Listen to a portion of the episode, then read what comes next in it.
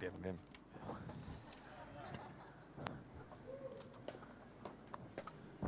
Some water, David? Oh, yeah. Oh, I see somebody's got a little liquor here. Eh, ya, ya están tomando un poquito de trago aquí. Sí, en caso que perdamos la energía, nos dejaron un poquito de whisky acá. Sí, muy bien. Tenemos whisky para ponerle un poco de enjundia a esto. Sí, ¿pu- ¿Puedo andar en esta? Va, espere, va- vamos a ver cómo anda. Vamos a ver cómo anda. Sí, vamos a ver qué es lo que dice la gente. Ellos hablarán, el pueblo. En inglés y sin traducción de mi parte simultánea, porque si no terminaríamos como a la una de la mañana. Eh, sí van a tener toda la gente que quiera eh, audífonos para poder eh, escucharla en castellano. La introducción la voy a hacer en español para eh, darles el contexto de por qué estamos acá. Eh, agradecer al Mercurio, Encuentros del Mercurio, por tenernos acá, por tener a David Frick, a este gran personaje, testigo, narrador de todo lo que ha sido la historia del rock, eh, amigo además de los grandes y por supuesto querido también porque, como él dice, su misión es como de arqueólogo, es sacar aquellas cosas que no se saben, no las, las cosas que están en Wikipedia o en Google. ¿ya? Como contexto general, eh, primero saludarlo, qué bueno que estén aquí. Además, muchas generaciones, porque es- lo que significa el rock, ¿no es cierto? Ese legado de más de 50 años. Pero me gustaría primero oír una canción, estimado, que era como un faro, ¿ah? era premonitoria. Podemos escuchar a Bob Dylan. Con volumen.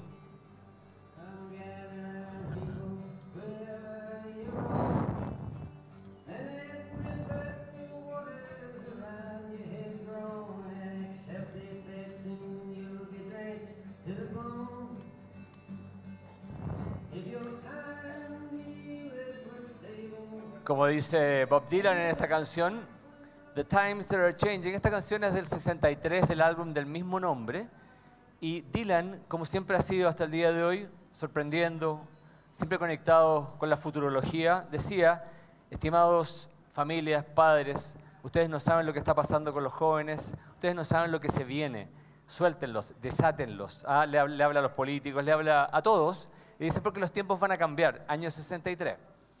Llega el año 67, que es el centro de lo que vamos a estar hablando hoy día, ¿no es cierto? Y a pesar de que los historiadores siempre han estado enfocados en las revoluciones que tienen quizás una resonancia geopolítica y en la cual siempre hay muertos, hay destrucción, hay armas, hay disparos, hay cambios potentes, esta revolución, la que vamos a hablar hoy día del año 67, es una revolución pacífica.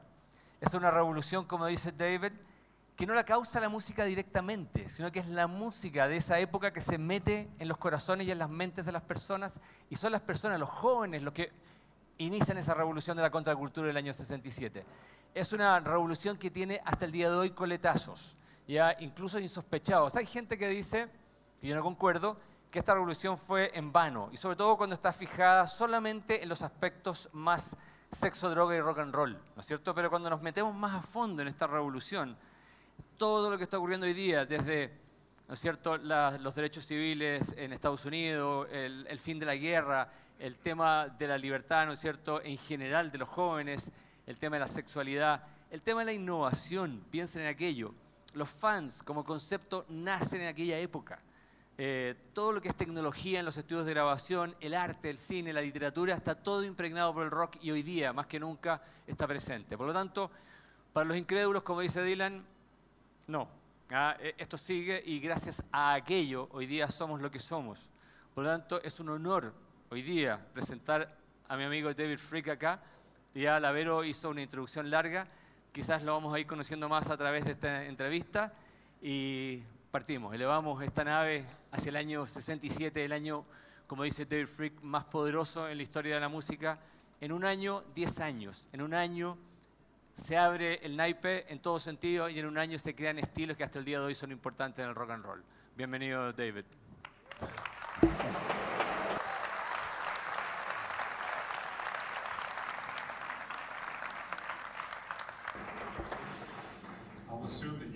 Supongo que no le dijiste a la gente que yo te debo plata o no sé. No, no, no todavía. No todavía. No todavía. Veremos. Veremos cómo andamos. Eh, vamos a comenzar a apostar ahora, vamos a tirar las cartas ahora. Bueno, la, primera pregunta, por supuesto, eh, en el contexto de que te conozcan, ¿cómo, cómo, partiste como, como uh, narrador, como crítico de rock? Partí de abajo, partí eh, como alguien que eh, que escuchó o escuchaba vinilos, escuchaba la radio, escuchaba algo que parecía prometer algo, eh, eh, al- era una promesa de algo mejor. Yo tenía una buena infancia. Mis padres, eh, tenía dos hermanos menores, yo crecí en Filadelfia. Eh, en los Estados Unidos y de alguna forma era de clase media baja quizá. Eh, mi papá trabajaba, mi mamá era dueña de casa.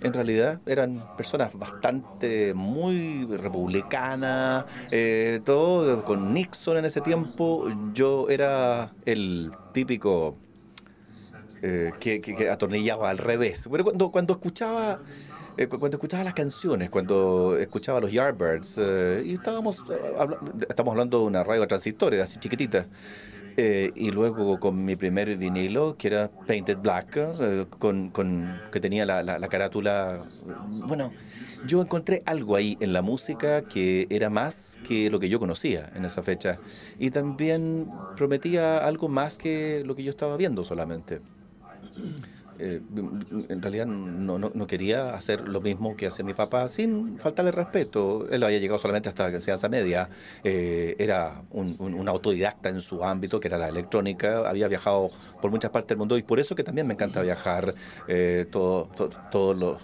eh, todas las cosas que él traía de vuelta, los discos, eh, me dieron, me dieron a, a mos- me mostraron que había cosas en otras partes. Entonces, él te los primeros discos. Sí, el, sí, los primeros discos, los primeros discos que recibí eran discos que, como Painted Black de los Stones, se lo compré yo.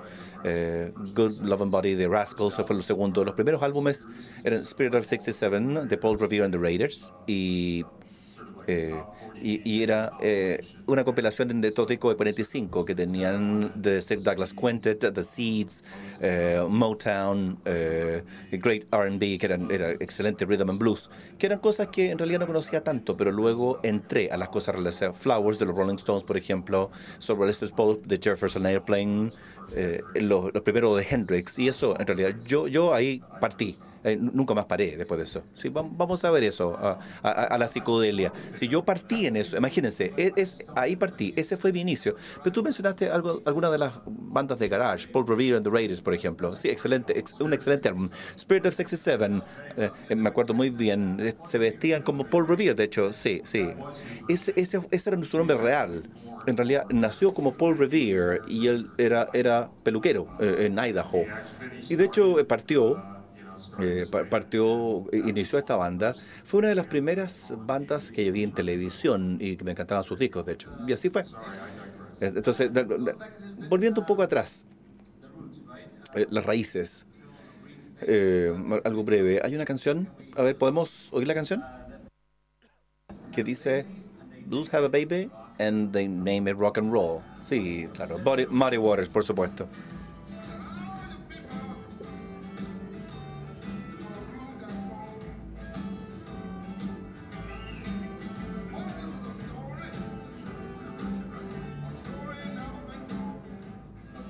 Sí, sí, e- e- esa es la versión que hizo con, con James Caan y con Johnny Waters. Eh, ese tour fue terrible.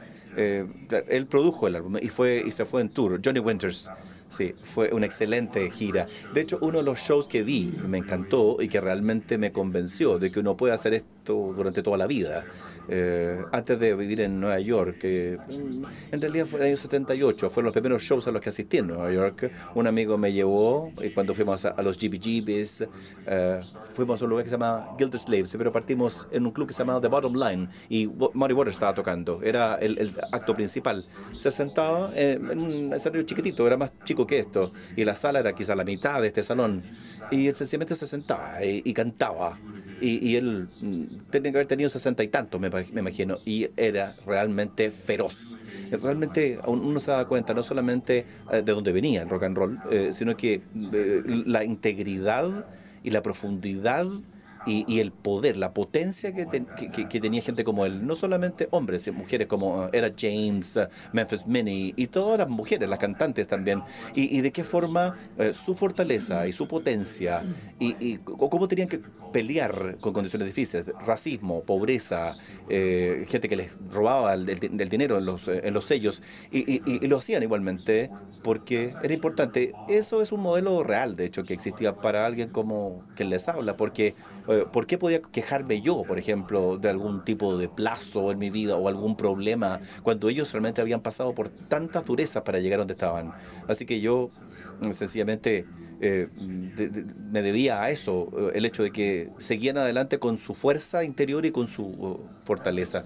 La ética, sí, todo tiene que ver con la ética, la e, e, ética y estándares morales. rock and roll es una cuestión cultural, es de ética, son estándares eh, es colaborar, es confiar, es, eh, eh, es ser generoso. todo tiene que ver con eso. Bueno, ¿qué, cuál, fue la tormenta perfecta que se, que se estuvo incubando? Por supuesto, el blues por una parte, como Muddy Waters, el, country, rockabilly también, Elvis, Gene Vincent, Eddie Cochran, algunas de las bandas de garage de los Estados Unidos. En Inglaterra ya estábamos escuchando a los músicos negros, los Beatles, los Rolling Stones, los Yardbirds, todas esas bandas.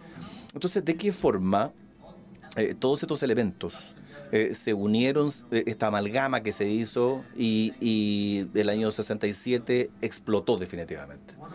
Una de las cosas que de alguna forma conversamos sobre eso cuando, cuando veníamos hacia acá, una de las cosas, había un amigo que era cantante, una banda que se llama The Chesterfield Kane, que es una banda tipo revival, y él firmaba sus, sus cartas le ponía The Heaven That Was 67, el paraíso que era el 67. Y yo siempre recuerdo eso porque, eh, eh, como conversamos contigo, yo pienso en ese año no como un evento solitario donde pasaron todas estas cosas especiales, sino que la culminación de algo que se había desarrollado y que se había incubado, de hecho, quizá desde los años 40. Roy Brown, que, cantaba Rock, Good Rock and Tonight, por ejemplo, ahí estaba. Sí, es, es una, quizá es el primero que utilizó eso como título eh, y como coro de una canción, la palabra rock. Eh, claro, bueno. Eh, eh, uno tiene que estar uno tiene que estar en la comunidad para saber lo que significaba realmente la palabra rock, eh, que era que era el amor, claro, hacer el amor. claro, tenía que ver con hacer el amor, tener sexo. Era un slang porque no podían decir sexo. Y luego se transformó en algo que reflejaba la música y el ritmo eh, eh, lo incorpora. Eh, es parte del movimiento corporal y por eso la gente baila. y, el rock and roll era bailable, como el jazz también era bailable al principio. ¿Puedo, agregar algo? en términos antropológicos, en, en, África, en los idiomas de África, la música y el baile es la misma palabra. no está dividido el concepto. Y, entonces el rock and roll en cierta forma recuperó esa conexión. y, y, también en África era comunicación, porque los tambores eh, era lo que uno escuchaba de un pueblo, una aldea a otra, para indicar cuáles son los eventos del día, cómo estaba la cosecha. Este tipo de cosas realmente se unían respecto de la comunicación, el ritmo y la comunidad.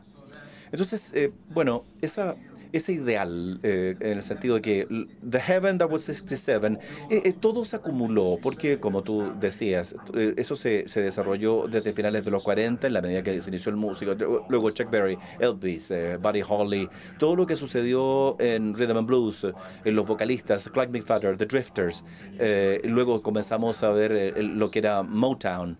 Eh, la música del sello, eh, las bandas de mujeres, eh, el efecto de los productores y los compositores como Dylan. Todo esto se, se daba en un periodo de 14 o 15 años antes del 67. All Along the Watchtower. ¿Podemos oír esa canción? mientras seguimos hablando. Entonces, Dylan, por supuesto, de alguna forma era un gurú, o por lo menos mucha gente quería que fuese como una especie de, de, padrino, por decirlo así, de la contracultura, eh, hasta que eh, recibió una guitarra eléctrica. Y eso sucedió justo antes del 67, ¿verdad? Sí, en realidad sí. Eh, en Newport, eso sucedió en julio del 65 y dos años antes, claro. Y de hecho era, era su anuncio eh, de que no solamente canto folk, no solamente protesto, si quieren que esté en un solo lugar, entonces se perdieron. Porque realmente todas estas cosas que hemos hablado tienen que ver con la velocidad del cambio. El cambio tiene que darse. Si uno se queda en un lugar, uno no va a lograr nada. Uno va a tener, uno va a haber hecho eso, pero luego uno deja tanto más sin hacer y eh, cuando Dylan eh, se volvió eléctrico y tocó Maggie's Farm eh, con, con, la banda Paul Butterfield Blues Band, él básicamente se dividió entre aquellos que querían avanzar y aquellos que, que querían quedarse puros. Cuando uno se lleva, uno tiene que llevarse esa pureza, la ética, los estándares y el, el, lenguaje y las, las historias que uno quiere relatar, uno se las lleva en definitiva. Entonces para cuando uno llega al año 66, finalmente ya se tiene a Jimi Hendrix, eh, que llega a Londres en septiembre. De hecho, eh, hay una lista de álbumes, eh, tenemos el Nico de Velvet Underground. Eso se hizo en marzo del año 66 y en realidad se hizo sin tener un contrato. Andy Warhol pagó por las sesiones de grabación. Él era un productor independiente en ese sentido. Entonces, ese, ese álbum estuvo ahí antes de salir realmente al público. Entonces, cuando hablamos del 67 como un, como un, auge, tenemos que pensar también en todo lo que venía avanzando y desarrollándose eh, a una velocidad impresionante. Algunos de los otros eh, discos que hay acá, como Mellow Yellow de Donovan, Sunshine Superman, es del año 66 también. Em, y de hecho, estas cosas que se dan eh, justo antes eh, del, año calendario, por supuesto los Doors, el primer álbum que se, que se lanzó en el año 67, en enero, pero en realidad partieron como banda en vivo en Whiskey and Go Go en el verano del año 66. Ahí es donde Jack Holtzman, que era de Electro Records, Arthur Lee de Love, era el que consiguió que Jack Holtzman los viniera a escuchar. Eh, hicieron el álbum en una semana, en agosto del año 66 eh, lo mezclaron eh, y le hicieron, hicieron el máster en noviembre del mismo año. Todo eso se, dio justo antes del 67. En realidad, eh, el 67 en realidad fue el, efecto, ahí se produjo la explosión. Todo lo que había pasado con la gente que estaba en el otro lado de la música. ¿Crees tú entonces que Sgt. Peppers, obviamente Sgt. Peppers sale después de esta fecha del 66 y los Doors, por supuesto, pero en cierta forma es, em, ¿cómo, ¿cómo, lo puedo decir? Es una especie de metáfora de todo. Eh, Sgt. Peppers sale y por supuesto eh, dejó locos a todos. Hasta el día de hoy se considera como el álbum más importante de la historia de la música popular. Eh, escuchemos un poquitito. A ver, dale un poco más de volumen, por favor. Vamos, fuerte, fuerte.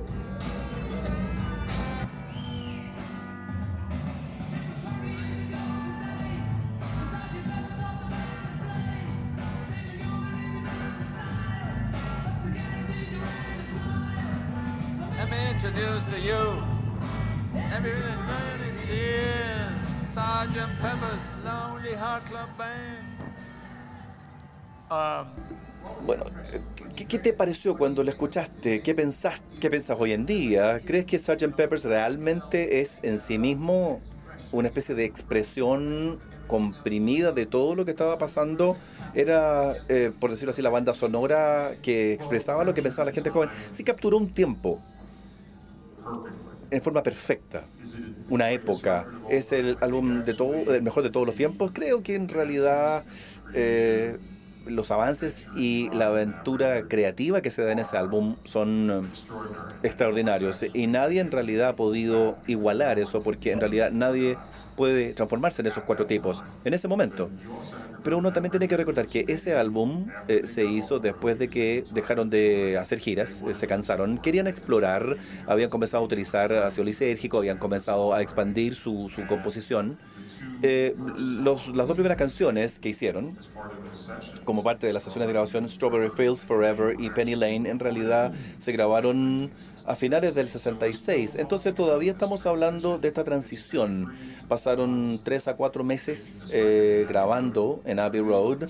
Eh, el primero de junio estaba listo ahí del año 67, justo ahí en el primer día del verano del amor, Summer of Love, como se Ahora, el timing, en cierta forma, indica que hay historias, me acuerdo de Paul Connor, de Jefferson Airplane, que me decía eh, que hubo un punto en, esa primera semana, por decirlo así, en San Francisco, donde uno, si caminaba por las calles en Haight, Haight Ashbury, y lo que uno escucha es que la gente escuchaba Sgt. Pepper se salía por las ventanas de los departamentos en, sus tornamesas. Uno, pasa, uno pasaba de un edificio al otro y Sgt. Pepper aquí, Lucy in the Sky with Diamonds.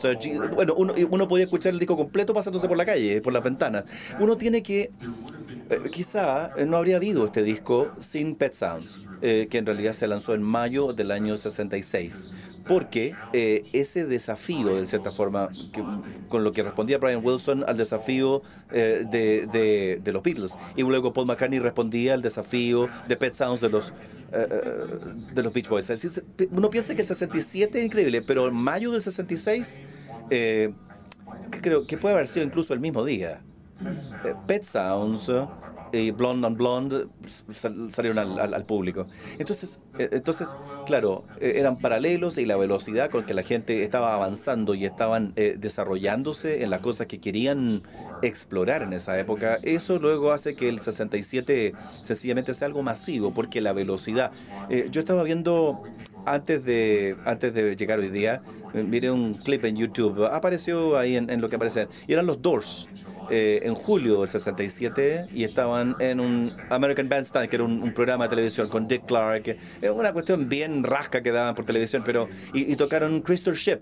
Eh, y Like My Fire en julio del 67. Ahora, yo, yo escribí la cronología un poco. El álbum salió en enero del 67. En marzo del mismo año, los Doors tocaron en The Matrix en San Francisco, eh, que era un club yo diría que quizá dos tercios del tamaño de esta sala y no había nadie. Eh, uno escucha la grabación original desde ese lugar eh, y, de hecho eh, suena como que hay 30 personas del público que están así, aplaudiendo apenas. Eh. Y luego en mayo del 67, Light My Fair salió como single y en julio llega al número uno. Cuando están en el programa de Dick Clark, Dick Clark dice, bueno, ¿qué, ¿qué, es lo que viene para el futuro? Ellos ya habían grabado Strange Days y, y eso iba a salir en, en septiembre. Todo en nueve meses. Menos de un mes, menos de un año. Volviendo a Sgt. Peppers, eh, eh, en, en, un, en, un, en, un, par de palabras. ¿Por qué Sgt. Peppers es el álbum de mayor influencia en la historia? ¿Qué, qué, qué es, lo que se, qué, qué, es lo que se dio? Tú entrevistaste a Paul McCartney y hablaste de ese tema con él, ¿no? Y también escribiste eh, la, las notas eh, en, en el nuevo, nuevo lanzamiento de Sgt. Peppers. No Sgt. Peppers, pero, pero, pero he escrito mucho sobre ese álbum. Eh, la influencia es que eh, exigía que la gente hiciera más. Eh, estos, estos cuatro tipos pueden hacer esto. Eh, en realidad, cualquier cosa es posible. Eh, y no solamente tiene que ver con la tecnología, y por supuesto la tecnología tenía que ver con eso, pero la composición puede ser mucho más que sencillamente eh, un, verso, después el estribillo, después un verso. Eh, eh, no tiene que ser con, no tiene que ser solamente sobre amor, o odio a mis padres, o no sé, o, baby come back, no sé. No, esos son temas legítimos, pero puede ser más. Uno puede explorar las relaciones, la forma como lo ya estaba haciendo Dylan. Él, él estaba escribiendo Sad Lady of the Lost y, y era sobre su señora. Entonces lo que Dylan hace, lo que hacen los Beatles en ese momento, lo que Brian Wilson intentaba hacer con Smile, en el que estaba trabajando él ya en ese momento, y, y, claro, y, y, claro, y Going Nuts también, lo mismo.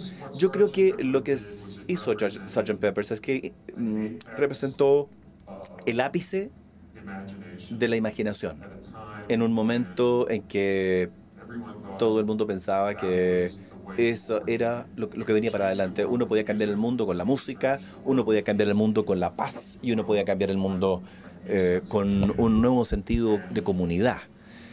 Eh, creo que el timing es tan importante en la forma en cómo escuchamos ese álbum hoy en día. Yo, sigo diciendo que hace 20 años, no son 50, y todavía hablamos de ese álbum. ¿Por qué? Bueno, porque representa uh, un ideal que todavía no, no, logramos.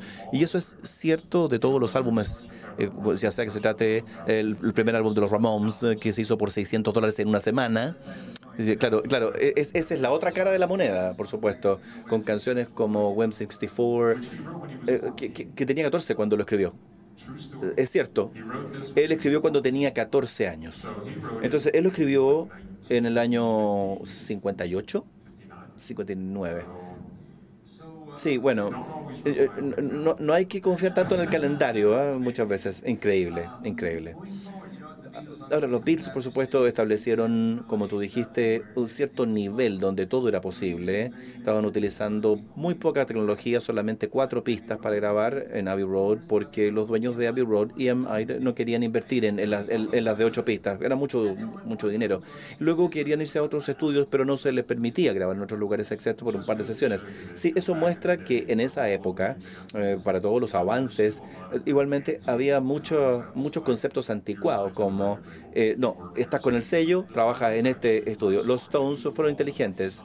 Cuando eh, firmaron el, contrato en el año 63 para grabar, él hizo que firmaran como un, como un trabajo independiente, eh, como un negocio independiente, porque de esa forma el, sello no tenía control respecto de, los, de las grabaciones o de los estudios donde grabaran o de la forma en cómo se hacían efectivamente las grabaciones.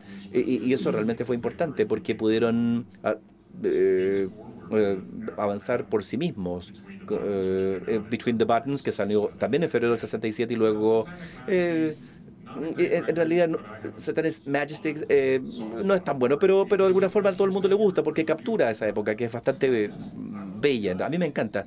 Algo interesante hablando sobre Rolling Stones, obviamente eran independientes, pero por otra parte también hicieron cosas horribles. Eh, perdieron, sí, por supuesto, claro. Imagínense lo que, el dinero que perdieron los uh, Beatles. Eh, Ryan Epstein, él eh, en realidad cuando, cuando estaban por firmar un contrato de merchandising perdió todo el negocio. Pero ¿quién sabía estas cosas? Todo el mundo pensaba que estas cosas se iban a acabar en seis meses. Nadie lo sabía en realidad. Y en realidad se equivocaron mucho. Entonces, esta explosión musical también tuvo un efecto en los medios, tuvo un efecto en la radio. Eh, la radio orientada a los álbumes nació Pirate Radio, ah, no, Freeform Radio.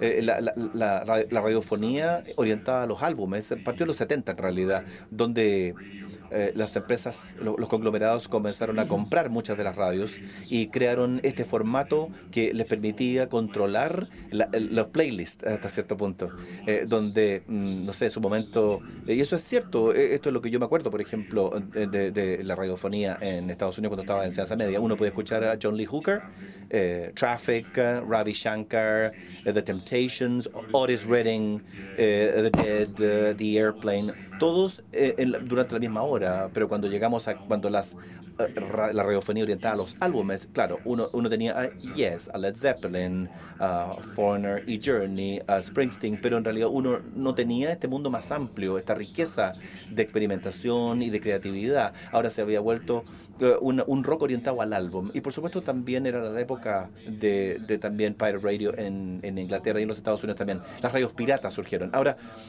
esto partía en el verano del amor del año 67, eh, que tenía una banda sonora increíble, eh, The Sounds of the Bay Area, Jefferson Airplane. ¿Podemos escuchar un poquito de ese álbum? de White Rabbit, me parece. Sí, White Rabbit creo que es la canción, ¿no?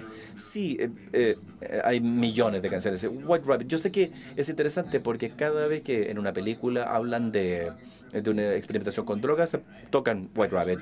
Y, y, y, claro, en Vietnam es White Rabbit. Y de hecho es una canción que sí, por supuesto, se refiere a las experiencias psicodélicas, pero utiliza la metáfora de Lewis Carroll, utilizando a Alicia el País de las Maravillas, pensando en ese concepto como una metáfora de algún tipo de viaje mental. Y estamos hablando de algo que estaba escribiendo en, en, la Inglaterra victoriana. Entonces, estas cosas no fueron inventadas necesariamente inicialmente, sino que se transformaron en parte del lenguaje, un nuevo lenguaje en cierta forma. Y eh, y también el bolero de Ravel. Sí, el bolero de Ravel. Eh, es correcto. Y, y, sabes, toda esta metáfora de, de Alicia en el País de las Maravillas y las drogas psicodélicas, el verano del amor, los niños de todo Estados Unidos, los jóvenes que se juntaban. Eh, ¿cuál, ¿Cuál es su impresión? ¿Qué era lo que estaba pasando? Ese sentido de que la cortina se había bajado, eh, se había más bien alzado, donde, todo el mundo empieza a reírse. Sí, de, eso vamos a hablar en un minuto más, porque eso es un punto sumamente importante. Yo, yo creo que en una ciudad como San Francisco ya tenían eh, eh, ese ritmo, ya tenían ese tipo de, de, libertades. Eh, eh, las artes, la conducta, el comportamiento de, a lo largo de toda esa, costa. Eh, para San Francisco era la tormenta perfecta, fue la ciudad perfecta y con una cultura que realmente se fue desarrollando como algo más bien underground, algo que nadie realmente conocía, sino hasta finales eh, de los años 60, del, del año 66. Eh, y de repente tenían The Human Being, que fue en el, el, el concierto en San Francisco, cuántas miles de personas llegaron para escuchar a Kingsbury y todos los poetas. Eh, justamente todo esto se, se, escucha y de repente la, la, la, la, ciudad es la que entra en moda. Tenemos algunas eh, de imágenes acá del verano del amor, del Human Being y George Harrison sale ahí, Brian Jones también estaba y Monterrey también estaba en Monterrey. Y, y, y, y, sí, y estaban en Monterrey y, y hay, si hay personas que estuvieron en Monterrey podrían venir, pues seguramente tienen muchas más cosas que decir. También hay personas de, de Agua Turbia que... que eh, ya escuchaban a, a, Jimi Hendrix y The Cream también y algunas otras personas que vivieron esos días increíbles. No sé si podemos pasar a las imágenes. Eh, eh, San Francisco, de Monterrey y el verano del amor, Summer of Love. Ahí está, ahí está.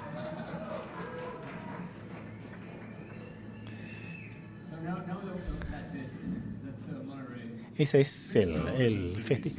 6 dólares 50 centavos, en serio. ¿eh? A ver, hoy en día no se puede comprar ni un cigarro con esa cantidad de dinero.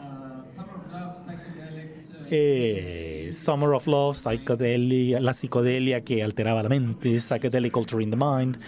Ahora, lo único que les debo decir es que yo nunca he tomado ninguna droga psicodélica. En serio, se los digo de verdad. Nunca la inhalaste. De hecho, yo creía que ni siquiera olía bien la, la, marihuana. Yo, la verdad es que yo soy un tipo de más bien que toma cerveza. Y yo siempre pensé que era más bien un simbolismo en la música, lo que realmente me, me, me, me, motivaba a mí. Y aquí tenemos una muy buena, muy buen ejemplo de por qué no hay que consumir drogas psicodélicas.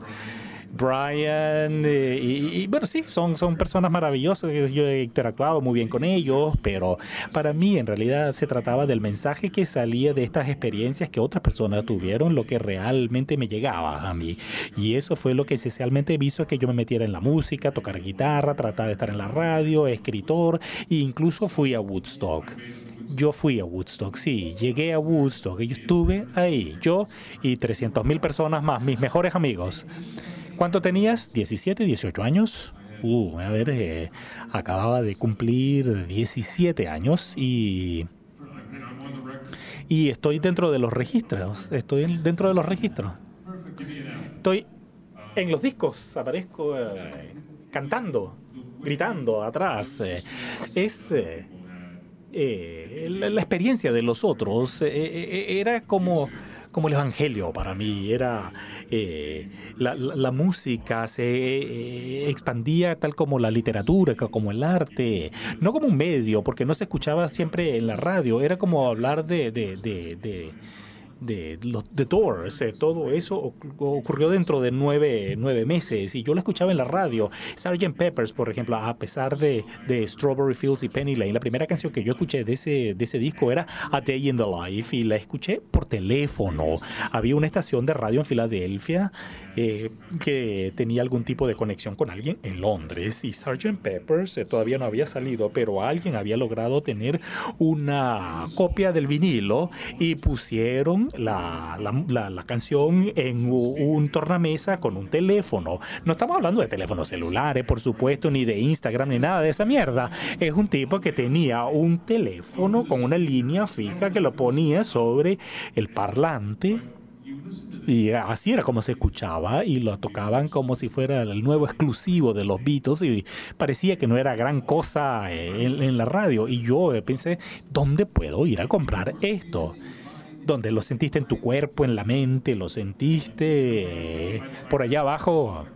A ver, yo tu, me, me, surgieron una gran cantidad de preguntas. Me preguntaba, ¿qué significa todo esto? ¿De qué está cantando?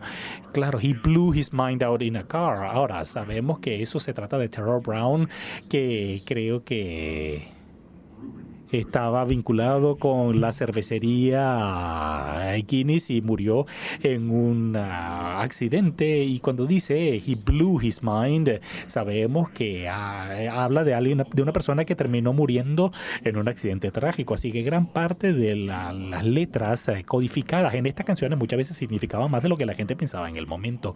Y por eso seguimos hablando de estas canciones, porque en realidad eh, ten, estaban tan, tan, tan, tan involucradas, tan incorporadas dentro de las experiencias eh, y en la experiencia que ellos tenían y finalmente terminaron difundiéndolas en personas como yo y yo terminé haciendo algo en mi vida justamente a través de ese tipo de cosas, la, la, la, la reacción en cadena, todo lo que estamos hablando se trata de reacciones en cadenas y yo estoy seguro que Sgt. Pepper también tuvo una, un impacto acá o los Rolling Stones o cualquiera de, de, de, de, de todos estos músicos, incluso a pesar de la gran distancia y el impacto ha sido increíble. Sí. Eh, reacción en cadena es una expresión maravillosa, sobre todo sobre este año, la generación de los baby boomers. Ah, con eso tengo un problema, déjame decirte, porque esto de, la, de los baby boomers. Eh, a ver, a ver, a ver, a ver, veamos eso. A ver, la gente, ellos, ellos regresaron de la guerra, ¿verdad? Y no, no la habían pasado nada bien durante la guerra, durante siete años. Claro, la gente se vuelve a juntar, la familia, claro, claro que ocurre y empiezan a nacer muchos, eh, pero los baby boomers dicen como que, claro, que ellos tenían derecho a... No, no es así, no lo creo yo así. Yo estaba muy contento de que, claro, mis padres me tuvieron cuando me tuvieron, pero no es la, la generación de los baby boomers que es parte de esto. Claro que sí es una generación importante, es una generación que tenía poder eh, económico por la economía posguerra, una situación eh, donde había mucha conciencia social eh, y estaba prácticamente comprometida por todo lo que estaba ocurriendo en torno a ellos que había sido creado por, por adultos, la segregación, la guerra de Vietnam. Eh, no eran personas de 22 años que, que partieron la guerra, sino ellos fueron los que fueron enviados a luchar en la guerra. Cuando se habla entonces de esa generación, es una generación que tiene poder económico, económico, compromiso social y culturalmente tienen compromisos eh, de tratar de encontrar cuál es eh, su, su voz y su participación dentro del mundo, que, que, ah, que se trataba todo, todo de, guerra y la, Guerra Fría incluso. Hablamos de momentos cuando, bueno, hoy en día nos preocupamos eh, válidamente. Estamos hablando del año 62 con, con John Kennedy. Hablamos eh, de, de, guerras nucleares donde una basta con apretar un botón eh, durante la, la, la, la, crisis de los misiles para que todos estuviéramos muertos. Eh, y, y, estamos hablando de personas eh, que, que, que, yo, a ver, yo recuerdo cuando estaba en el colegio y teníamos esos ejercicios donde teníamos que ponernos debajo de los pupitres eh, por si había alarma de, de, y yo preguntaba, me preguntaba, a ver, este escritorio, este, este pupitre me irá a salvar. Yo vi las fotos de Hiroshima. Claro que el pupitre no me iba a salvar. Es decir, que como chico tú tenías eh, miedo, claro, y muchos de nosotros en nuestra generación eh, en Chile, tan distante, igual teníamos ese sentido de que esas bombas también podían llegar acá. Martin Luther King y su movimiento, posteriormente Robert Kennedy, antes de eso eh, John Kennedy, la, la crisis eh, eh, cubana y de la crisis de los misiles. Eh. Pero podríamos regresar un poco antes, podríamos escuchar un poco de, Pink Floyd. Tu primera experiencia, que realmente te motivó. ¿Podemos escucharlo?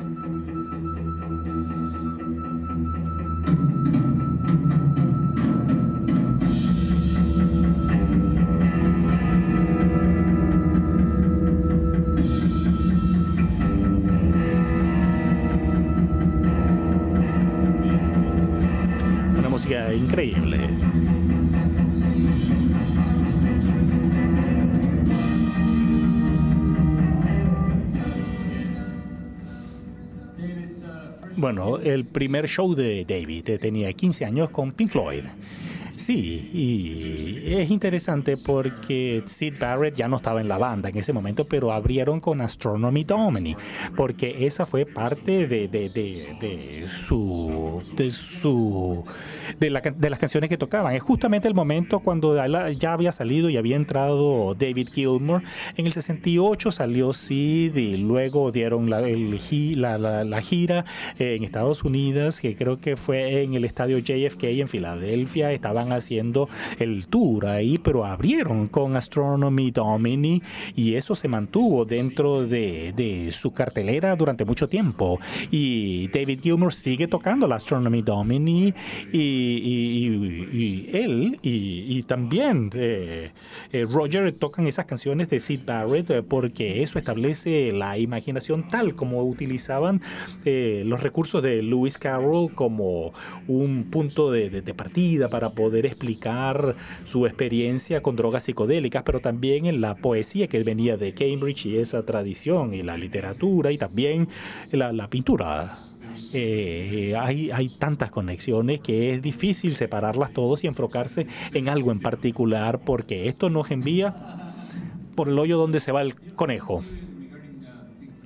Ahora, yo tengo algo sobre eh, Pink Floyd que quizás tú compartes conmigo, que eh, es la expresión más... eh, que más se aleja tanto de la música folclórica como del blues, es decir, fueron totalmente originales, eh, muy distanciados y, y pioneros si se quiere.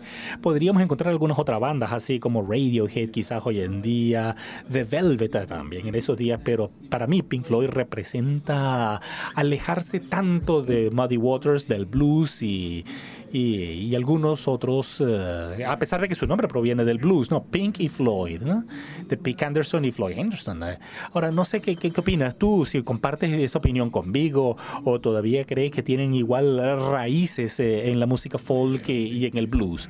A Nick Mason yo le hice esa misma pregunta, lo entrevisté para un show en la televisión en noviembre del año pasado, eh, durante nue- nuestro otoño, y le dije que a, a diferencia de muchas o otras ah, bandas ah, inglesas o irlandesas como The Stones, The Yardbirds, Van, Van Morrison, eh, eh, Fleetwood Mac al inicio también con Peter Green, eh, Pink Floyd venía a través de la psicodelia, pero como me dijo Nick Mason, una de las razones por la cual no tocaban blues tal como era en su momento era porque pensaban que no eran lo suficientemente buenos, así que inventaron un sonido propio. Y también Sid, su, su idea de tocar la guitarra era simplemente eh, pasar la mano arriba y abajo por, por, por, por- por las cuerdas. eh. Eh, En eso tenía la cabeza, pero uno escucha canciones como Shine On Your Crazy Diamond, eh, que es, eh, su homenaje para Sid Barrett, es un blues. Si uno escucha la estructura y escucha los solos, es un blues. Sí, pero los primeros días de Sid Barrett eh, con Astronomy Domini y estas otras canciones, claro, pero ellos partieron eh, en uno de sus, eh, de sus demos es eh, un cover de Diddley.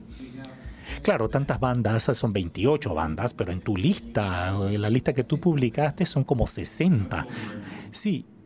Y esos son lo- los discos solamente que son famosos. Hay muchos que no son famosos y por eso llegamos a los 60. Cuando pensamos en la cantidad de discos que se lanzaron en el año 67, que, de las que la gente ni siquiera hablaba en ese entonces, eh, que son importantes hoy en día, es increíble. Sí, es eh, interesante mencionar algunos de ellos. Por supuesto, The Doors, también The Who, con ese maravilloso álbum. Sí, podríamos escuchar un poco The Who. Eh, Velvet Underground and Nico, The Kinks, eh, Traffic, The Birds, eh, sí, Love Forever Changes, por ejemplo, Donovan también, Van Morrison, y podríamos seguir eternamente.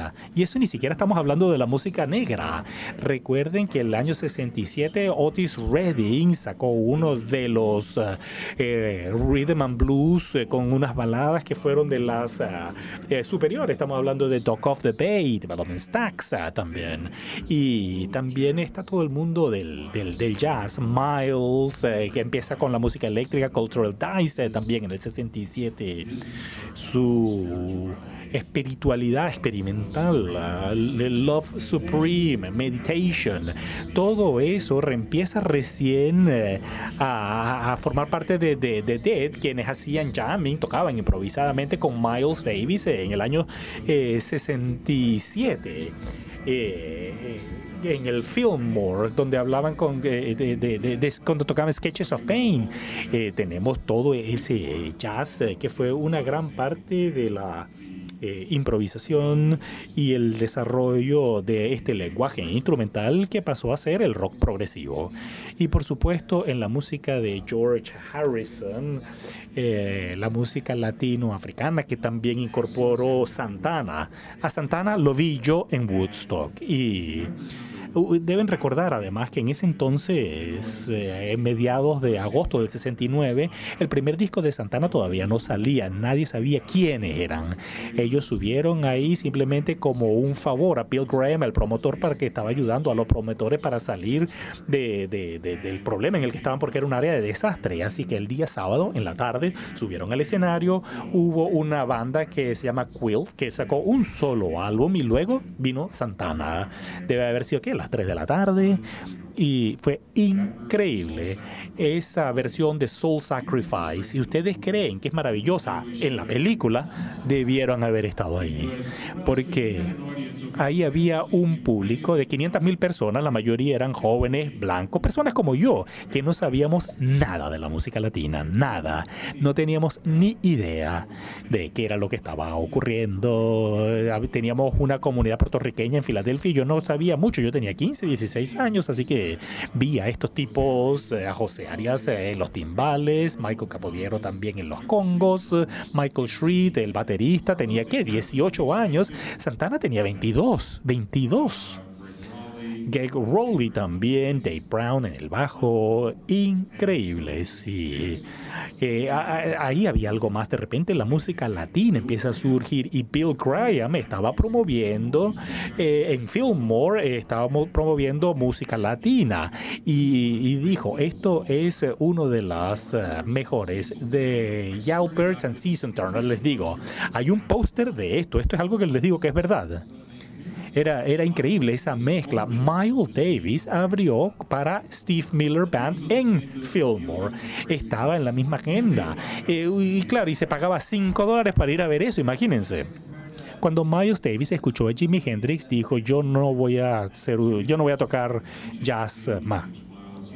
Me cambió a mí, cambió a Miles, imagínense. Jimi Hendrix. Eh, eh, hay, hay, tantas bandas. Hay una banda que me gustaría mencionar porque ellos realmente trajeron al escenario eh, de que fue, que fue Cream, Eric, Eric Clapton. y si podríamos escuchar algo de Sunshine of Your Love de Cream. Ginger Baker también formaba parte de Cream.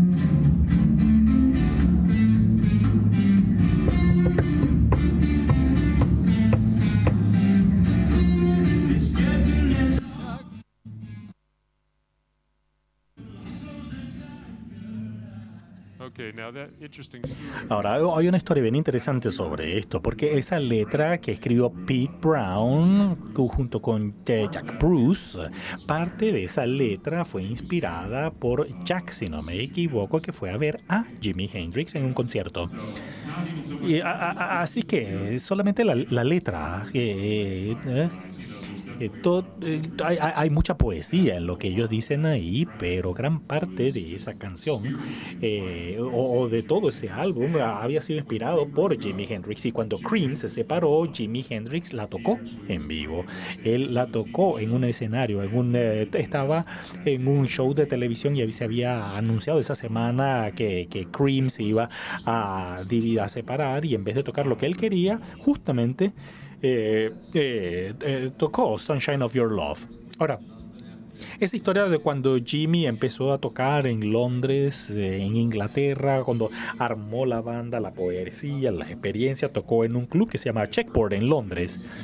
Bueno, hay, hay, muchas noticias, porque Pete Townsend estaba ahí, Eric Clapton también, los Beatles estuvieron presentes y dijeron, estamos, ya no, no, no tenemos trabajo, y este, porque este tipo es muy bueno, perdimos Claro, él vio a Hendrix en un, en un, club, eh, Jeff Beck, eh, y dijo, no, tengo que partir de cero de nuevo. Yo, yo pensé que sabía algo sobre feedback y sobre la distorsión, pero este tipo realmente con esto hace una orquesta, lo hace de manera física, pero nuevamente eh, se puede ver esto dentro del contexto de lo que era Londres y en el contexto de personas como Jeff Beck y como Eric Clapton, incluso Jimmy Page, porque él venía de The Yardbirds, pero Jimmy tocaba esto en los clubs nocturnos eh, y él se eh, inspiró por guitar eh, Slim T-Bone Walker, que tocaba con la guitarra en la espalda, Albert King también, él le hacía covers en sus discos, así que son cosas que explotan en el año 66 y 67, pero que vienen como un producto continuo de un momento que que viene cultivándose, creciendo. Y, nadie podría haber predecido. Yo no creo que Jazz Chandler eh, vio a Jimmy en el Café Wine Nueva York eh, y dijo, ah, no, él va a lograr desplazar a Eric Clapton, sino que dijo, toca la guitarra de manera muy original y que seguramente podría escribir sus propias canciones y decidió, sí, yo quiero, quiero convertirlo en alguien y lo lleva a Londres y, y hace, desencadena toda esta reacción en y nuevamente llegamos a la reacción en cadena de la que hablábamos. Y Jimmy se ve influenciado por lo que él escuchaba también de Dylan y en vez de escribir su propia versión de Dylan, él simplemente lleva, eh, toma All Along the Watchtower y la mejora creo que ha llegado el momento de escuchar a Jimi Hendrix, pero antes de eso quiero ponerte en un, lugar difícil aquí, en, un punto difícil, eh, porque todo esta idea de Jimmy Page, Eric Clapton, ¿me, ¿me vas a preguntar cuál es el mejor de ellos? Jeff Beck también, ¿cuál es tu favorito? Bueno, esa es una pregunta facilísima porque esa me la he hecho muchas veces además y tengo que decir que tanto mi guitarrista eléctrico favorito de todos los tiempos y lo que yo considero que es el, el, mejor de toda la historia tiene que ser Jimi Hendrix. Todos los demás son número dos.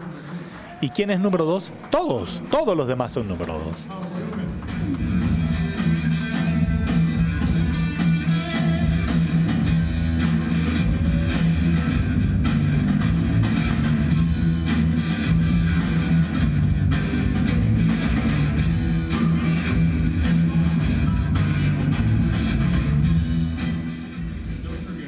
Y, no te olvides que además en ese grupo tenemos Redding que, tocaba guitarra más que bajo, pero Mitchell que tocaba la batería.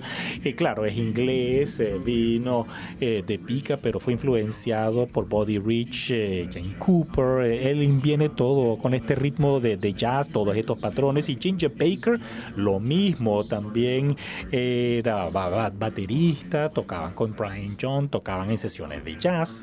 y Clapton venía del blues y, de hecho dijo en el año 66, hay una entrevista muy famosa con él en Melody Megan, donde describe su visión de Cream como body guy con un tremendo trío y simplemente subiéndole el volumen después. Eh, una, pero luego cuando llegan a San Francisco, ahí empiezan a improvisar. Si uno escucha algunas eh, de estos eh, registros informales, de estas grabaciones informales,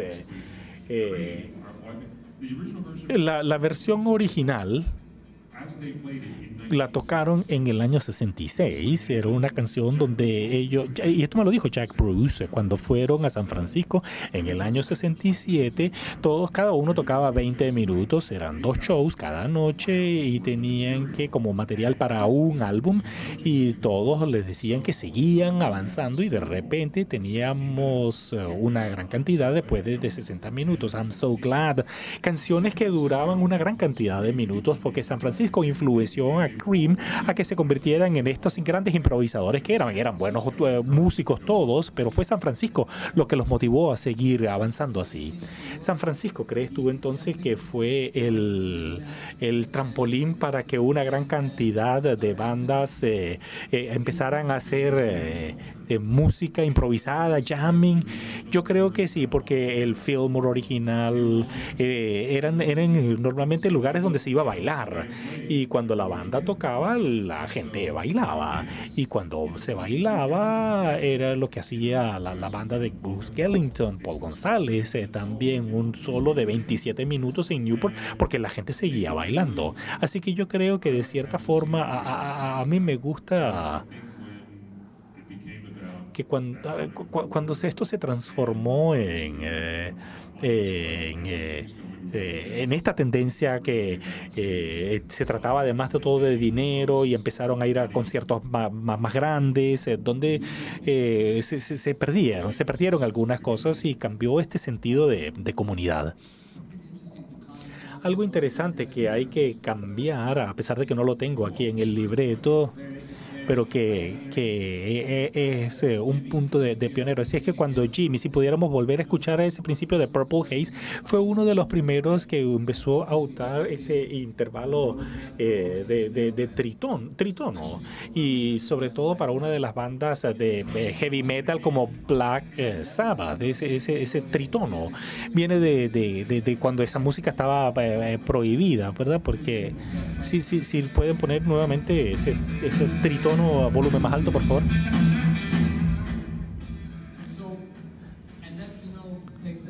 Y eso nos lleva al punto que tú has mencionado muchas veces. El año 67, de cierta forma, fueron 10 años resumidos en uno, porque abrió todos estos subgéneros del rock, eh, folksy, artsy, heavy, hardcore, psicodélico, sinfónico, progresivo, el, que se les ocurra. Y ocurrió todo ahí. Por ejemplo, bandas como The Kings, que también tenían un sonido muy importante, Poco Haram también, con su maravillosa música de Moody Blues, con este entorno sinfónico y tantas que podemos mencionar. The Who también, que va a venir a Chile. ¿Vas a venir a eso? Sí, claro que sí. Vamos a tratar de que regrese para el Santiago Rock City. Vía The Who en Desert Trip el año pasado, Pete y Roger con otro tipo, otro montón de gente, pero fueron fantásticos.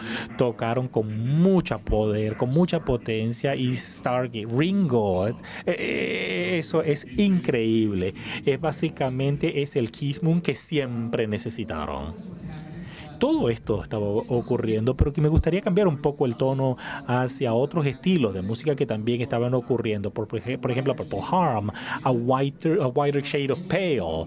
Muchas de las personas de, nuestra, de mi generación escuchan esto y, y es una música lenta que, que, que, nos gusta bailar esperando por, la, por esta chica. Con el, y eso, eso es la, esa es la canción que tocaban, Whiter Shade of Pale. No, la mayoría de la gente la escucha cuando está está volado, pero no, no, en Chile no, por favor, a white shade of pale.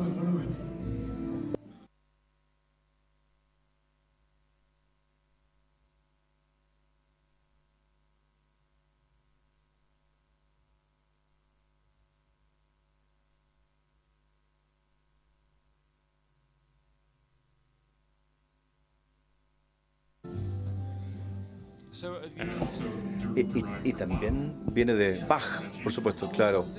Sí, iba a decir, de hecho, del barroco, de Bach, eh, era potente eh, la, presencia en esos días, incluido en Jimi Hendrix, por supuesto, pero eh, de hecho Jimi Hendrix vivió en una casa donde Händel había vivido durante un tiempo.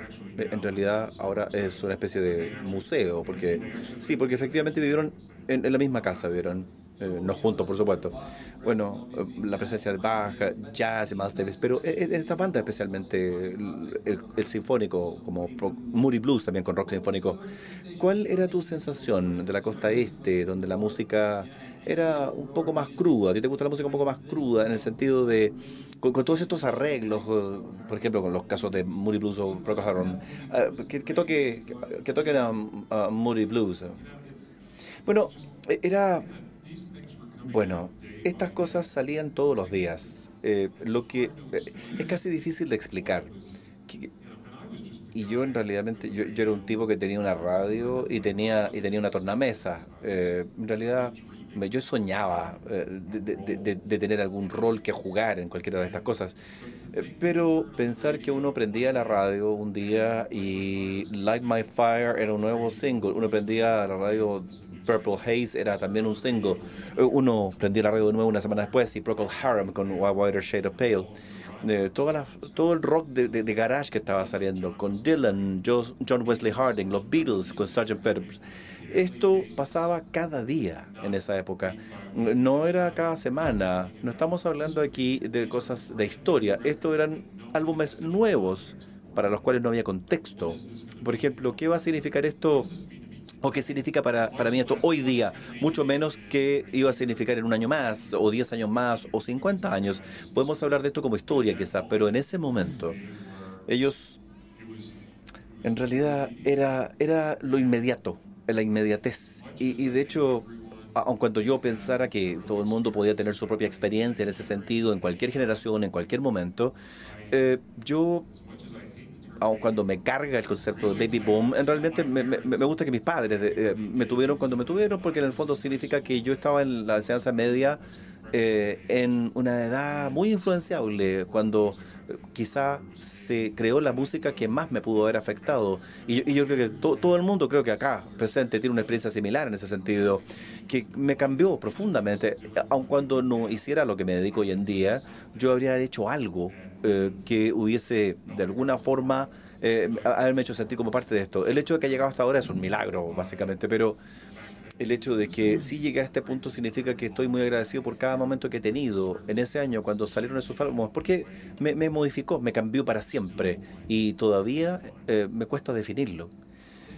Ah, vamos a escuchar los Birds. Eh, esta es una canción que me fascina. So You Wanna Be a Rock and Roll Star, con, esa con esa Rickenbacker que era de 12 cuerdas, que de hecho la heredaron de George Harrison, eh, que, pasó del folk a, a lo psicodélico. ¿Y quién toca la trompeta? Hugh Masekela.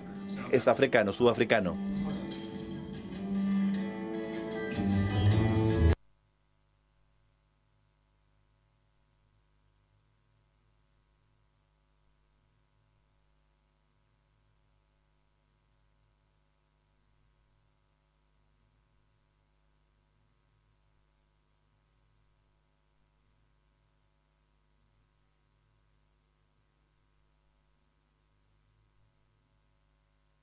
So, A song written to make fun of the monkeys.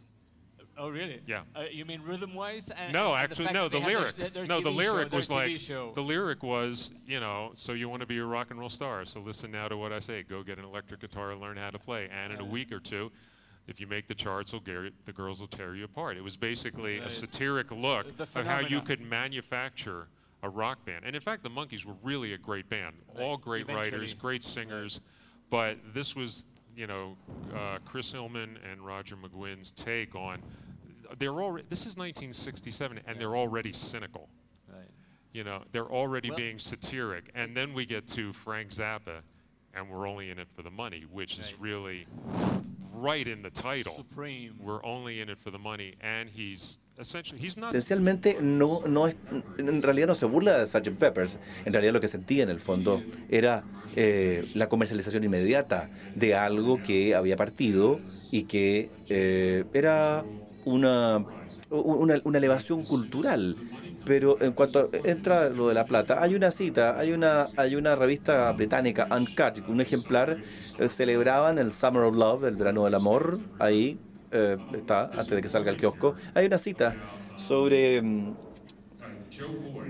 Joe Boyd, eh, que era el productor original de Pink Floyd y de Fairport Convention, que trabajaba para Electro Records. eh, eh, también en- era importante el año 66-67 porque cofundó The Folk Club. Y, y, eh, un día, eh, de alguna forma, se sum- suma, eh, resumiendo el 67, uno quiere que uno sea exitoso y que llegue a mucha gente, pero uno no puede tener eso y también que se limite a aquellas personas que realmente en- lo entienden. Es un impulso contradictorio. Tenemos sueños que cambian el mundo de las drogas, la música y del amor, pero eh, una vez que la gente lo hace, una gran cantidad de dinero está involucrada y luego eso hace que la gente que aparece es la que le gusta el dinero. Lo que en el fondo eh, es, el, eh, es la contradicción constante. Yo siempre lo digo, Woodstock fue el momento en que la contracultura se transformó en la over the counter, o sea, en lo, comercial, porque medio millón de mis amigos aparecieron ahí y demostraron que uno se podía, que, que podían vender esas cosas que estaban ahí en el escenario. Hay tanto eh, de de, de- de- los estándares éticos y creativos que se cooptaron en el fondo y que se volvieron importantes para encontrar otras formas de, ir en contra de eso, que es una de las razones por las cuales el año 75, de hecho soy seis años después de Woodstock, eh, tuvieron el festival CBGB, donde los Ramones, eh, Talking Heads y esas bandas comenzaron a tocar. Los Ramones eh, lanzaron el- su álbum en el 76. Las cosas se dieron vuelta completamente, prácticamente de un día para otro, porque eh, uno tenía que hacer algo que no tenía que ver con, con la aristocracia del rock. Podemos escuchar a Frank Zappa hablando un poco de que es por la plata nomás. esta historia tiene que ver con que la primera revisión de que hizo David sobre un álbum era Shake a Booty de Frank Zappa y lo increíble que nos conecta aún más es el hecho que yo trabajé en ese álbum con un ingeniero increíble, Joe Ciccarelli, en Village Recording con Frank Zappa haciendo Shake Your Booty. Eh, así que eh, sí, está todo conectado, todo está conectado, interconectado. Era un genio, obviamente, eh, tan sarcástico y y tan visionario y, loco, salvaje, pero era sarcástico para las personas que él pensaba que eran payasos y unos tontos y unos ladrones. Él no era sarcástico con su público, eh, era completamente devoto a su público y era respetuoso con su público porque en realidad estaban ahí para escucharlo en todo momento. Un poquito de Frank Zappa, por favor.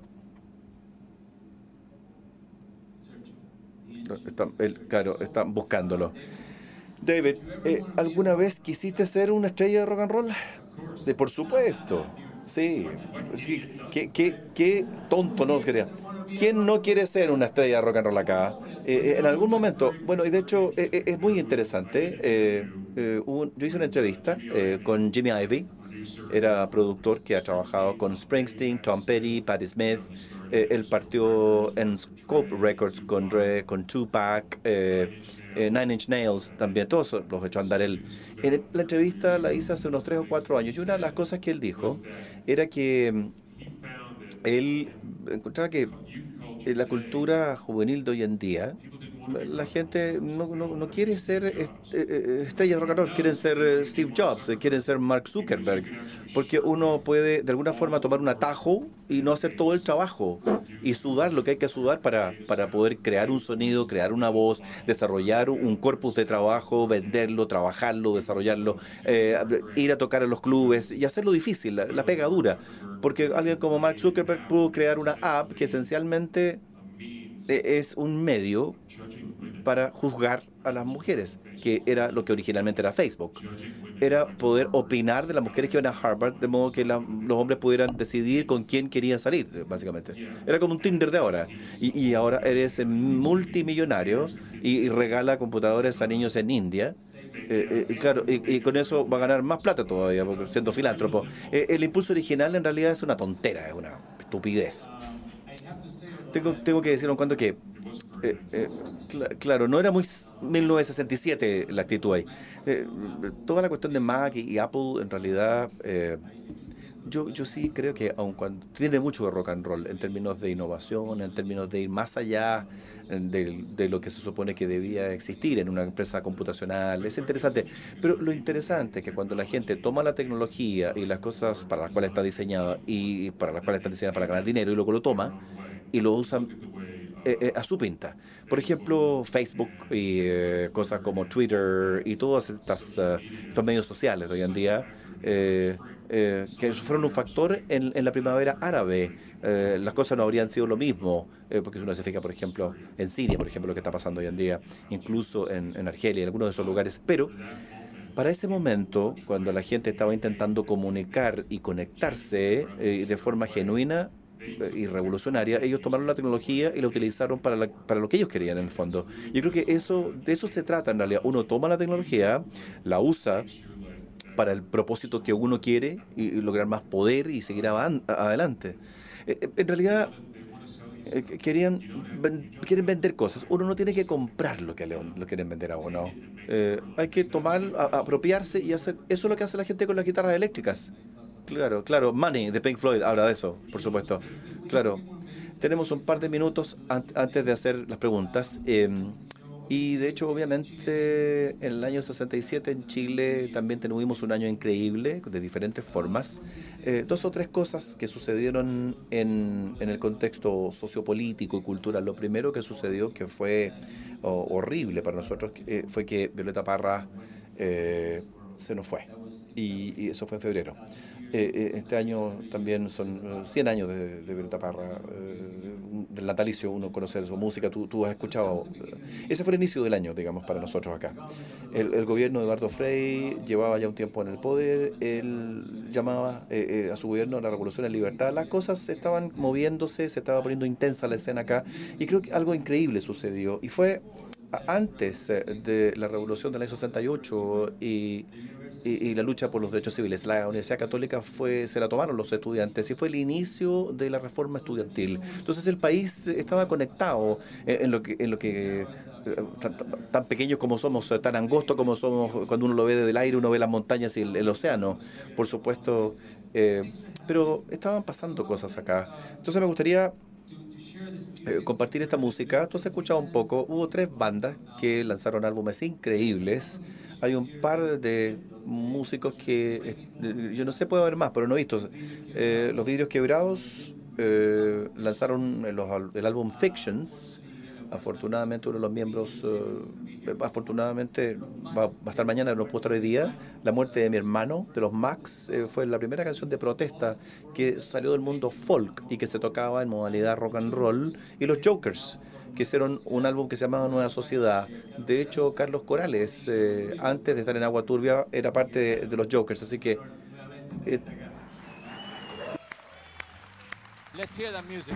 A ver, escuchemos esa música. Esto estaba pasando el año 67.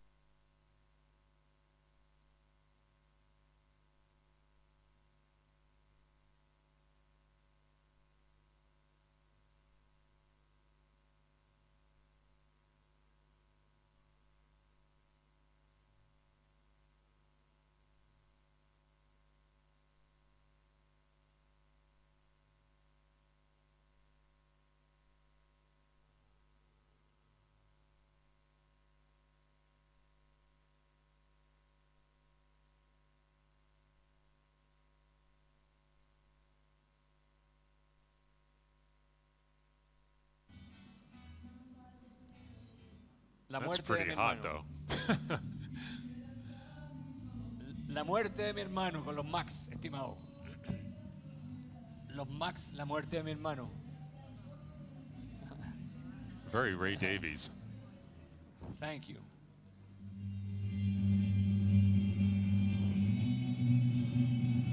The first uh,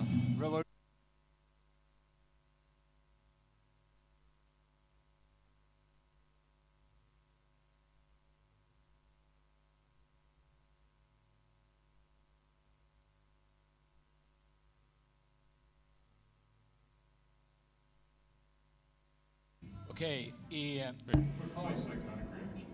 claro, eso hay que decir, eh, eh, los Jokers, reacción psicótica. that's the one you want. Oh, that's the one I want.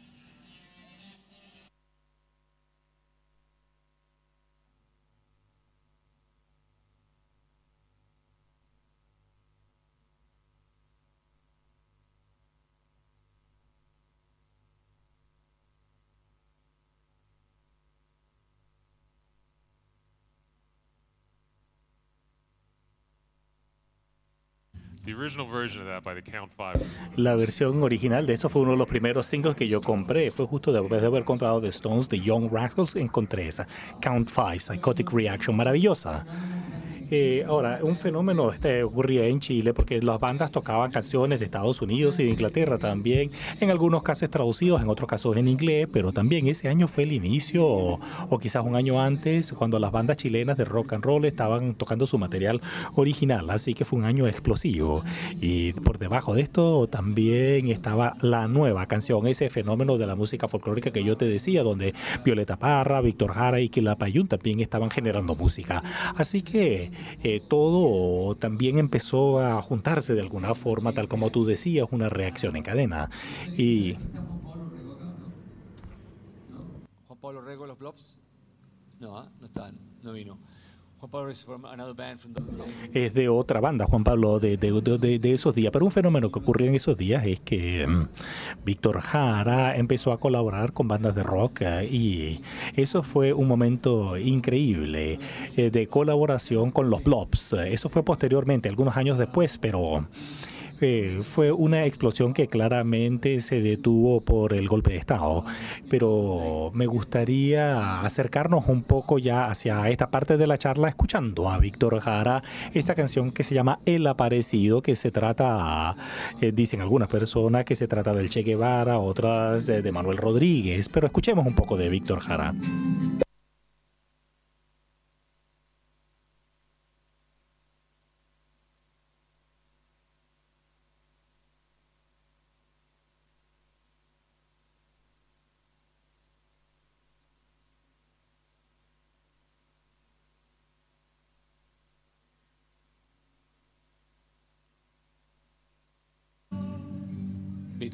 Well, I'm going to be buying some records this week. Sí, este fin de semana voy a comprar algunos discos. Bueno, vamos, pasemos a las preguntas del público, ¿sí? Vamos, pasemos a eso. de- creo que tiene, hay un Sí. orden, Vero. Tenemos un micrófono. Lo único que queremos pedirles es que sean preguntas concretas, muy al callo, no grandes comentarios, para poder aprovechar a David que le responda las dudas que puedan tener. Sí, puedo, Levantan la mano y les pasamos el micrófono. puedo aportar a eso que sea una pregunta directa, ya no una tesis, porque no tenemos tiempo y nos gustaría que mucha gente pudiese hablar. Ok, Acá. Luciana. El micrófono, micrófono. Deben tener allá micrófono, a ver. Got Micrófono, micrófono a Luciana. ¿Alguien? Acá. ¿Podemos tener dos micrófonos, por favor, para que sea lo rápido? Si no, esto se va a demorar hasta mañana. Is there a, a specific ¿Hay algún momento específico o alguna canción específica que has- hizo que tú te sintieras que querías ser parte de todo este movimiento del año 67? Ese momento preciso donde tú dijiste, aquí, esta es. A ver, wow, eh, son tantos. eh, yo creo que la canción que realmente eh, eh, lo dejó clarísimo porque yo estaba, yo escuchaba eh, cosas en la radio y cosas que mis amigos también, pero yo creo que lo que realmente lo cristalizó para mí, que lo que representaba a San Francisco y por qué yo desearía haber estado ahí en ese momento es Somebody to Love de Jefferson Airplane. Somebody to Love de Jeffes- eh, Jefferson Airplane, por favor, si la pueden tocar mientras nosotros eh, esperamos la próxima pregunta. Somebody to Love, Jefferson Airplane. Próxima pregunta. Hello. Sí. Hello. I can sing a few bars while we're waiting. Hi, David. At Eh,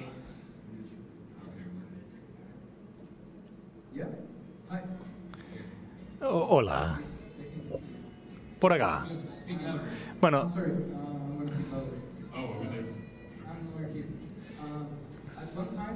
En algún momento hablaste sobre Phil Spector y la influencia que tuvieron los productores en la música y me parece que es un enfoque bien interesante. Quizás podrías recomendarnos algunos nuevos productores que están incorporando a nuevos talentos en la música de hoy en día.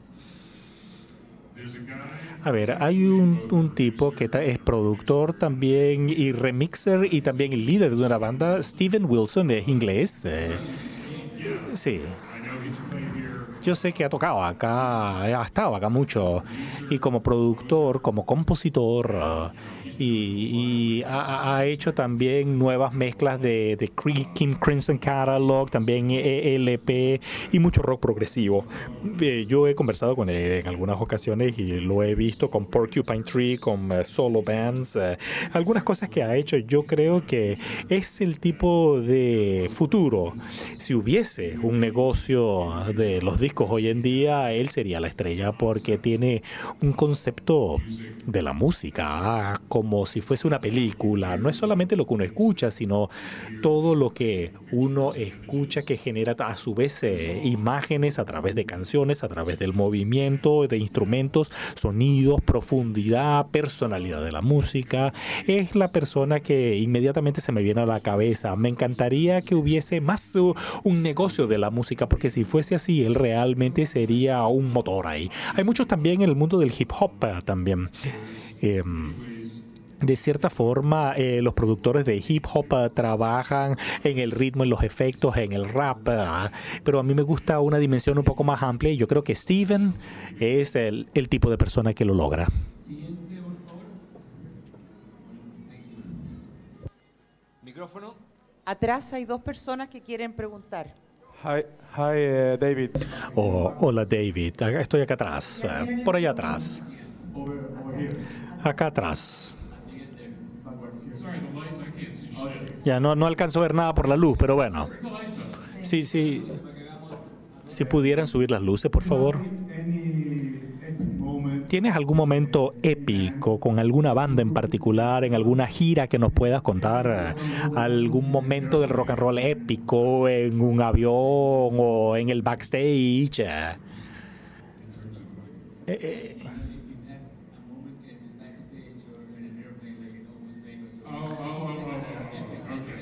algún momento épico, cualquier, cualquier momento épico en un avión, en el backstage. A ver, a ver. Ya, ya, ya. Los que se pueden contar, por lo menos, porque. A ver, a ver. em, Sí, yeah, ok. Yo, yo no estoy ahí para, para andar contando cuentos de- o, o historias de los demás. A mí me interesa es la música. Y sí, claro que me ha tocado ver algunas cosas, pero te puedo decir que no es un momento de backstage, pero eh, esto sí también de cierta forma cristalizó a las eh, estrellas de rock para mí. En el año 89, eh, junio del 89, estaba en Londres. Y, y es una historia de dos partes además. Estaba en Londres eh, en el junio del 89. The Stones estaba grabando Steel Wheels eh, y me tocó ir a las sesiones y había entrevistado a Mick y a Keith eh, por teléfono, pero no los conocía. Los estaba entrevistando, estaba entrevistando a Mick, estaba en el estudio, él estaba con, con la, eh, cantando, estaba medio bailando, tomaba, tomaba el teléfono, hacía negocios.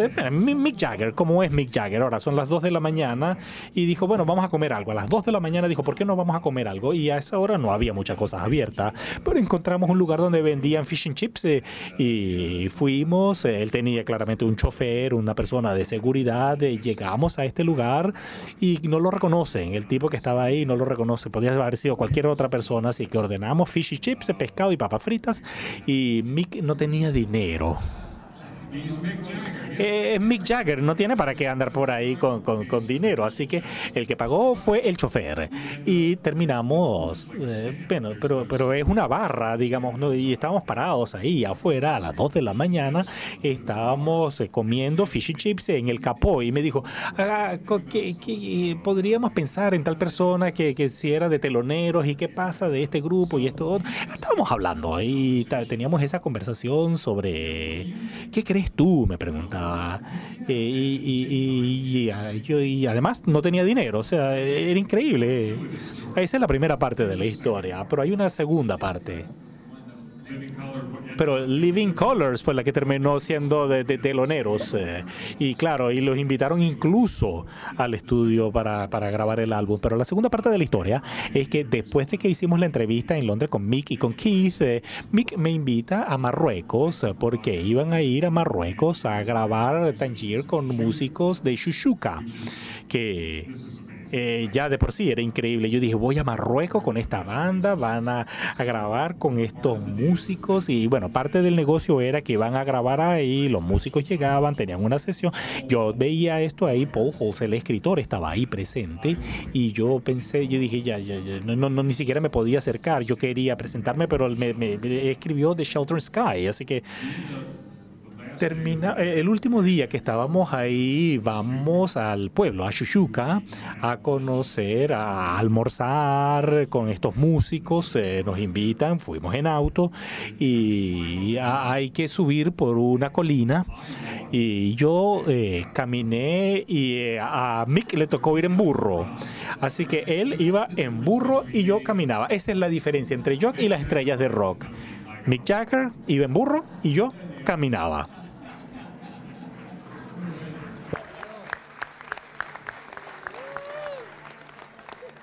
fila. Tercera fila. Hi. Hola, acá. Me, me- me gustaría saber cuáles son tus eh, cinco mejores eh, discos del año 67, pero no los obvios, no Sgt. Peppers o Frank Zappa, la que no están en la lista de Hernán. Esos. A ver, de hecho, eso eh, lo tengo aquí. Porque Rolling Stones eh, en el año 2000 justamente publicó, eh, yo, la, yo le escribí eh, cu- cuáles eran los mejores álbumes del año 67 y algunos de los que no hemos hablado porque por, por, por alguna u otra razón, pero que debieran conversarse, son Arita Franklin, I Never Loved a Man the Way I Love You, su primer álbum para Atlantic Records. eh,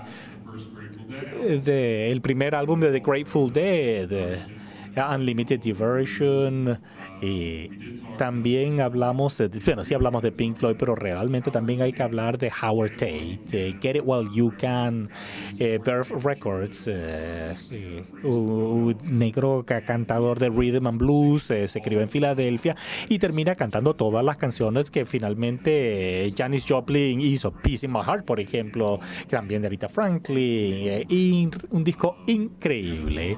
No hemos hablado tampoco de Tim Buckley, The Bye and Hello, increíble. Y te puedo decir, el disco que... Y, y- y creo que lo mencioné, Buffalo Springfield, ah, por supuesto, tenemos que hablar de Love Forever Changes, eh, creo que es uno de los mejores discos también, pero el disco que probablemente es mi número uno eh, de toda la historia. Y esto también lo dije cuando hicimos esa entrevista hoy en la radio. Se lanzó, de hecho, la misma semana que el Sgt. Peppers es eh, debut álbum del 69 de Moby Grape. Es el mejor disco que se ha hecho. Cinco cantantes, eh, cinco escritores, eh, tres guitarristas, 13 canciones y cada uno de ellos eh, merece un premio. Blues, country, surf, psicodelia, hard rock, eh, pe- pe- pop, eh, todo en eh, tres minutos. Eh, si yo tuviese que escoger un disco, si tuviera que llevarme un solo disco, sería ese. Y debo señalar además que se hizo por 11 mil dólares en tres semanas.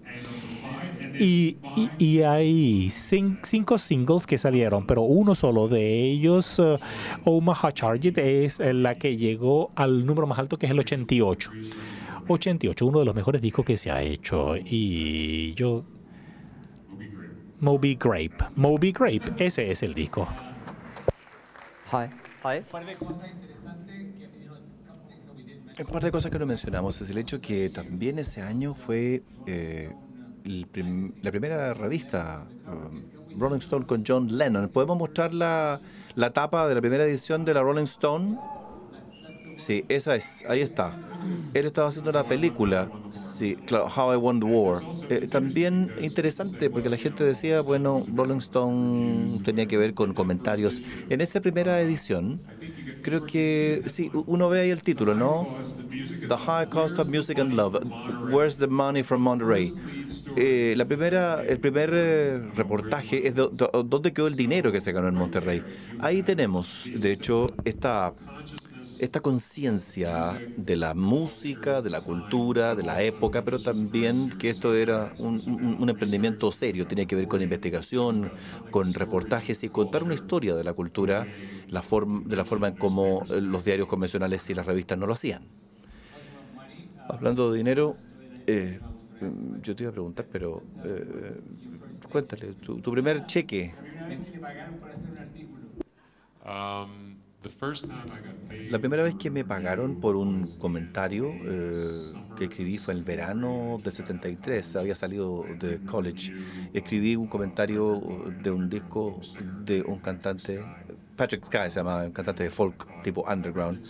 Eh, había escrito en el colegio, y- y- y- pero como uno parte. Entonces dije, bueno, voy, voy a escribir algo y se lo voy a enviar. Ah, eh, se lo envié, no me lo pidieron, de hecho, el artículo a, a un, un- diario local, underground, que se llama The Drummer. Lo mandé, no, no supe nada. Dije, ok, así es la cosa. Pensé, bueno, eh, la gente ya eh, escribía. Y una semana después compré el diario y ahí estaba mi artículo, eh, el comentario que yo había hecho.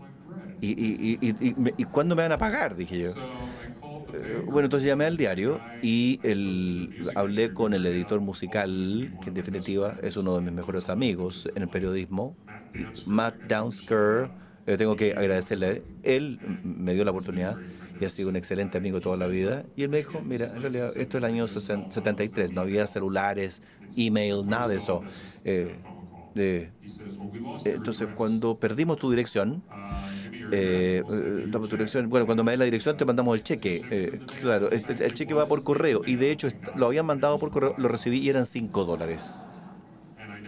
Y nunca lo cambié, nunca lo canjeé porque eh, quería un recuerdo del hecho de que yo finalmente había, podía ganarme la vida escribiendo sobre música.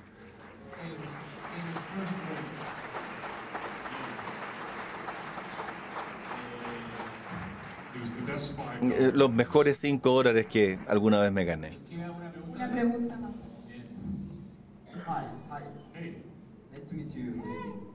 Hola, gusto conocerte. Quiero saber cuál es eh, tu banda favorita y el disco favorito del año 67.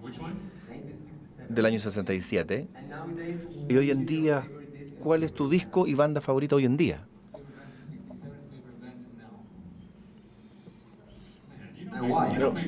Eh, usted- oye, me complican la vida ustedes, ¿ah? Eh, a ver, eh, cinco, voy a decir cinco. Obviamente, y, y voy a hacerlo eh, con álbumes, con, con prim- óperas primas, digamos. Eh, uno puede hablar de los Beatles y de los Stones, y, in- incluso llegando al año 67, pero eh, hay cinco primeros álbumes. Eh, eh, eh, The Velvet Underground and Nico, The Piper at the Gates of Dawn de Pink Floyd, Moby Grip, eh, The Grateful Dead y veamos, eh, ¿cuál sería el otro? No, no, no, porque es el tercer álbum. Estoy hablando de primeros discos. Are You Experienced? eh, the Jimi, Jimi Hendrix Experience. Are You Experienced? Está lo mejor que puede haber, por supuesto. Eh, es- esa lista va a cambiar mañana. Y hoy, hoy en día, me- mencionaste un, un par de bandas geniales. eh, sí, a- a- hay algunas cosas que estaba escuchando eh, y de las que eh, eh, eh, incluso he escuchado en mi radio y, y he, y he transmitido por, por mi programa de radio. Hay una banda de Filadelfia que se llama The Soraya. Soraya. Creo que, creo que Creo que en Radio Futuro tocaron Little Stevens. eh, Su álbum nuevo se llama Dead Reckoning. Es dinamita. He visto en vivo a la banda, los he tocado en la radio. eh, la cantante Yusu Matsur, eh, como decía, le decía a Hernán en la radio hoy en día, ella, todo lo que uno quiere de Patti Smith y de Joan Jett, pero también de New York Dolls, un rock de garage, can- ese, ese canto con alma, increíble composición. Ahí está. He escuchado también eh, el álbum que viene, que sale en septiembre, The Dream Syndicate. Eh, eh, son Steve Wynn, que es guitarrista, compositor, cantante.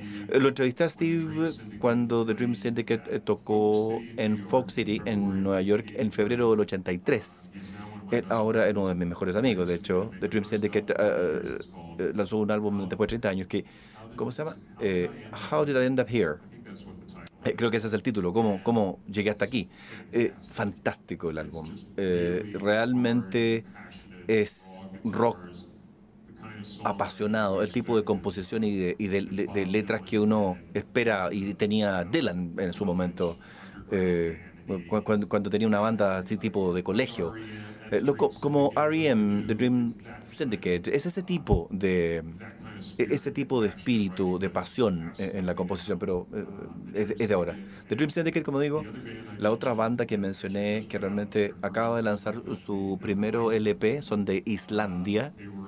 Eh, eh, es una banda que vi en, en Iceland Airwaves en noviembre del año pasado. Alguien me dijo, mira, ven a ver esta banda. Eh, van a tocar a la medianoche en un bar. Entonces fui. Y ellos salieron, se llaman Glare Akur.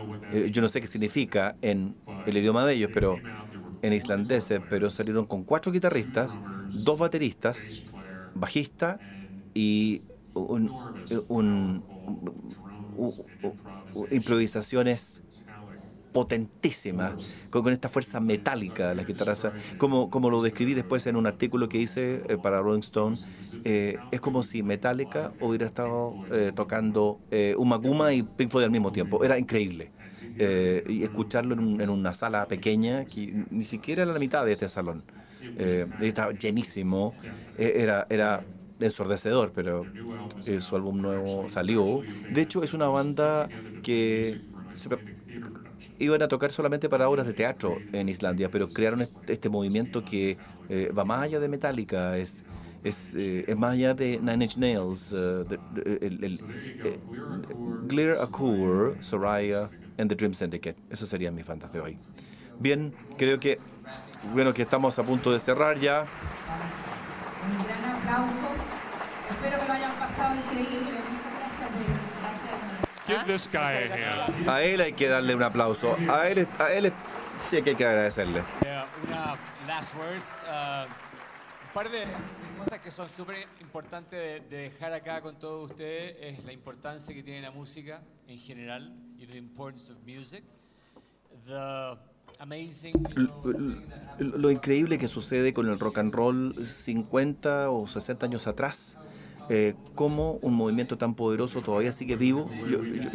Yo, yo- tengo una forma de resumirlo. Esto también proviene de, de la revista Uncut. Eh, la última cita de la historia es de un artista que se llama Mike McInerney, que de hecho hizo varios posters para Pink Floyd y para Soft Machine, para los conciertos de esa época. Y él dice, hay un optimismo inherente en el año 67 que no quiere morir.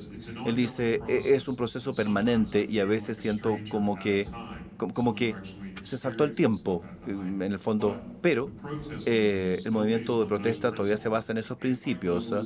la antiglobalización, las preocupaciones medioambientales y los derechos humanos. ¿no? Cuando trabajamos juntos podemos superar épocas terribles. Los 60 siempre van a revelarse en sí y uno tiene que creer que la verdad tiene un futuro y que las mentiras no lo tienen. Bravo. Thank you so much. huh? Thank you, man.